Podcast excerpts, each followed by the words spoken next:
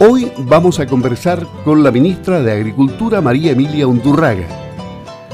Está aquí en Campo al Día de Radio Sago, en la línea telefónica. Hablaremos de su gestión como secretaria de Estado y sus principales desafíos marcados por el desarrollo de la calidad de vida en el mundo rural. María Emilia, buenos días, felicitaciones y éxito en su gestión. ¿Qué la marcó para que ame tanto el campo y haya dedicado su vida a él? Por lo demás, con una orientación clara a lograr igualar o mejorar las condiciones de la vida urbana. ¿Cómo está? Muy buenos días, Luis. ¿Cómo estás tú? ¿Cómo están todos los auditores eh, de, allá, de esta región tan bonita del sur de Chile, que ya me contabas que estaba soleada. Eh, bueno, aquí estamos empezando un camino en el ministerio con, mucha alegría y con mucha eh, pasión, porque tal como decías tú, este mundo rural, la agricultura, el sector forestal, ha estado ligado a mi, a mi vida. Así que, mira, a mí me marcó la agricultura desde muy pequeña y esta actividad que conecta de forma tan eh, profunda a las personas con el medio ambiente y con la cultura y las tradiciones que hay en el país es lo que me ha marcado toda la vida eh, para poder trabajar en pos de este sector. Bueno, ¿y quiere que le diga qué es lo que siento yo? En, en, el plano de las emociones, emocionante tener una ministra de Agricultura, se han habido solo dos en la historia de Chile. Usted es la segunda ministra de Agricultura y tiene un currículum impresionante que lo hemos dado a conocer en el día de ayer y, lo hemos analizado, lo hemos comentado y verdaderamente usted está, pero en buen chileno, así pintada para ministra de Agricultura.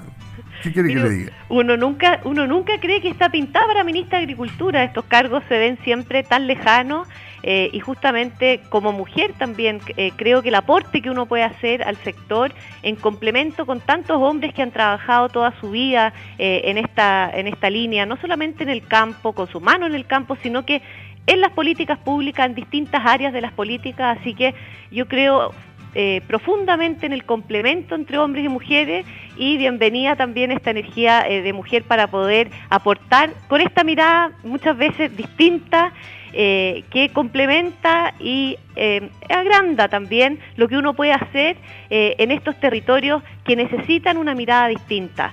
El mundo rural es un mundo lleno de riqueza y tenemos que volver la mirada a él de parte de todo el país y revalorizar lo que pasa ahí para poder aportar al desarrollo de nuestro país.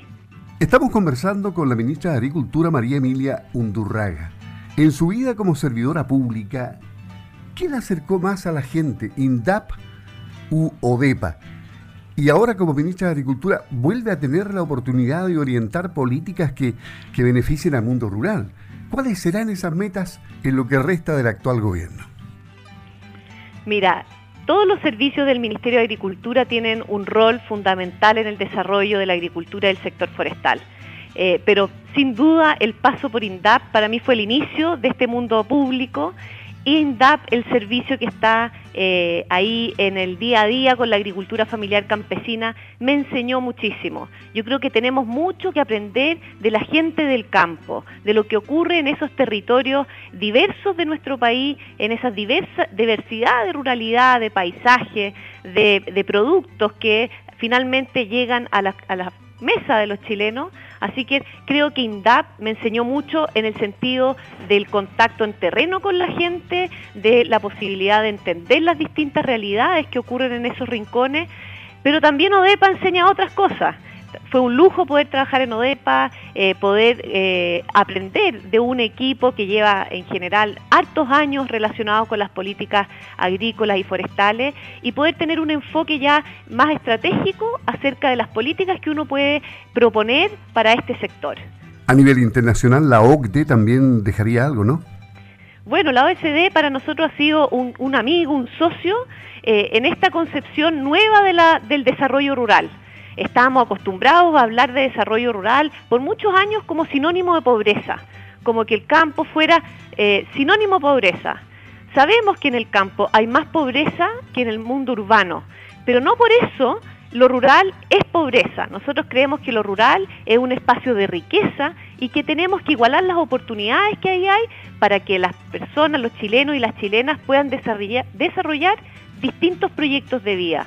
Y eso se hace con una política de desarrollo rural que incluye a los distintos ministerios para llevar caminos, conectividad, porque la gente necesita eh, esa, esa base para poder desarrollarse eh, en esos lugares tan remotos. Sí, a propósito de oportunidades, a los agricultores les preocupa temas como los reavalúos y su alza excesiva. Pero Hacienda no estuvo en sintonía con la agricultura pese al empeño que le puso el ministro Walker y esperan que con su capacidad de articular usted logre avanzar en temas como ese o en mejores caminos y políticas de riego para que el agricultor produzca en mejores condiciones y ello pasa por mejor coordinación con el Ministerio de Obras Públicas. Bueno, con respecto al reavalúo, hace unos pocos días se aprobó en el Congreso eh, una indicación que exceptúa a todos los agricultores INDAP eh, para eh, este reavalúo para el próximo año. Eso es un alivio para la agricultura familiar campesina, para aquellos agricultores más pequeños y creemos que eso fue un gesto de Hacienda y creemos que podemos seguir trabajando con los distintos ministerios. Pero la segunda parte de la pregunta es muy importante los agricultores y las agricultoras necesitan no solo políticas agrícolas del Ministerio de Agricultura, necesitan caminos, necesitan eh, conectividad digital, necesitan salud, educación y tantos otros servicios. Eh, y es ahí donde creemos que en conjunto con otros ministerios vamos a poder eh, mejorar esa calidad de vida y eso va a necesitar una relación muy estrecha con los distintos ministerios desde Santiago, en las regiones y finalmente en las comunas, que es donde ocurre el desarrollo local. Pero sí, efectivamente ha sido tortuoso el tema de, los avalúos, pero bueno, eh, no todos pueden quedar contentos en definitiva frente a la historia. La quiero poner frente a la historia, porque hay que mirar atrás y no vivir del pasado, pero las experiencias ayudan y sirven. Frente a la historia y frente a un agrónomo como usted, Jackson Choll, que como ministro de Agricultura pretendió profundizar la reforma agraria, iniciada en esos años por Frei Montalva en la década del 60, pero en el gobierno de la Unidad Popular como ministro de Allende. ¿En qué estaba equivocada la concepción de ese proyecto que provocó violencia en los campos chilenos en esa época? Mira, yo creo profundamente en políticas que se hacen con todos sus actores. Políticas que enfrentan a unos con otros, creo que eh, no tienen un largo plazo o una, un fin eh, que pueda, en el fondo, más que resolver el tema en puntual, preparar un camino de desarrollo en el futuro. Eh, sin duda eh, eh, fueron visiones distintas que creyeron que gracias a una reforma agraria iba a haber un cambio en la productividad, en la capacidad de producir del país y con el tiempo se han ido analizando los efectos de esas políticas, no solamente en Chile, en otros países, y podemos, por lo menos nosotros estamos convencidos que existen otras políticas que puedan profundizar esa productividad y esa igualdad que necesitamos en el campo para poder finalmente producir alimentos para todos los chilenos y mejorar la calidad de vida de aquellos que viven del campo eh, en todas las regiones del país. O sea, para esa época estaba equivocada y hoy día menos, por supuesto. Exacto, lo que pasa es que eh, equivocado en el fondo uno puede decir blanco o negro, porque muchas veces eh, la letra de la ley es distinto a cómo se aplica yo creo que fue muy distinto el espíritu inicial a lo que se aplicó posteriormente. Y eso es importante revisar. No solamente el qué se hace, sino el cómo se hace. Y creo que una política que enfrenta a los chilenos no es una buena política eh, en el largo plazo. Tenemos que hacer políticas pensando en cómo dialogamos, en cómo incluimos a todos los actores y a partir de eso podemos seguir construyendo el Chile que queremos. Estamos hoy día frente a una situación eh, de, mucha, de mucha tensión social y lo hemos vivido ya hace, ya llevamos tiempo. Y creo que lo que hemos aprendido acá es que tenemos que sentarnos en una mesa a dialogar, creemos profundamente en esta escucha, en el diálogo, y a partir de eso poder construir eh, políticas, construir no solamente políticas públicas, no solamente dependiente del Estado esto. Nosotros creemos que el avance del país no solamente depende del sector público, sino también del compromiso del sector privado y de la sociedad civil para que entre todos podamos avanzar en líneas que nos permitan eh, crecer con justicia, con solidaridad y de forma que llegue este desarrollo a todos los chilenos. A propósito de violencia del pasado, la violencia nunca desaparece, siempre rebrota y hemos tenido violencia particularmente en la Araucanía, en el Biobío. Ayer murió de un balazo en el rostro el agricultor de Victoria, Orwal Casanova. ¿Le preocupa que la violencia en la Araucanía y el Biobío no puede ser erradicada? Ya vemos que el diálogo en un problema de raíces históricas no es fácil, más aún cuando se emplea la fuerza de las armas y el hostigamiento hacia quienes desarrollan labores productivas y no pueden trabajar tranquilos. Sí, muy lamentable lo del agricultor Orwell eh, y además también del funcionario de la PDI eh, la violencia eh, no es la forma, no es el camino. Muchos tratan de justificar la violencia. La violencia, a mi juicio, no justifica las acciones por muy notable o por, muy noble que sean aquellas reivindicaciones.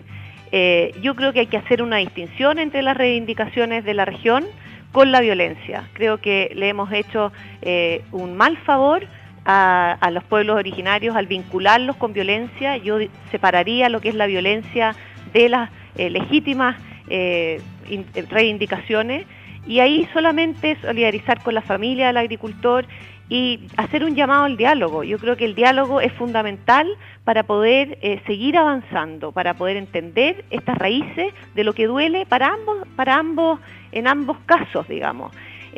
y a partir de eso poder construir eh, esta región, esta zona ya, porque no es solamente la región, eh, desde, desde las bases con un lenguaje común que nos permita entender que todos valemos en los territorios y que todos tenemos algo que aportar. ¿Usted trabajó directamente con comunidades indígenas en la Araucanía? ¿Sí? Sí, claro, yo estuve a cargo del programa PDTI, del programa de Desarrollo Territorial Indígena y del PRODESAL, que son los dos programas de INDAP que están en contacto con la agricultura familiar campesina. Y por eso mismo le digo, porque uno, a mí me tocó, yo por dos años fui todas las semanas a Araucanía a ver esos, esos, eh, ese programa. Y ahí uno ve la cantidad de comunidades, de familias, eh, de pueblo originario y, de que no que no pertenecen a pueblo originario, que juntos trabajan la tierra, que quieren desarrollar sus familias, que quieren eh, un futuro brillante para sus hijos eh, y en el fondo están muy desconectados con esta violencia. Yo creo que teñir a la región con violencia no ha sido eh, bueno para todos aquellos, más del 95% de las comunidades que quieren vivir en paz y quieren caminar juntos con todos los habitantes de esos territorios. Muchos eh, productores están preocupados de la violencia ahí en esa región, pero han habido hechos de violencia también en los ríos, en los lagos. Sin embargo, se trabaja más tranquilo.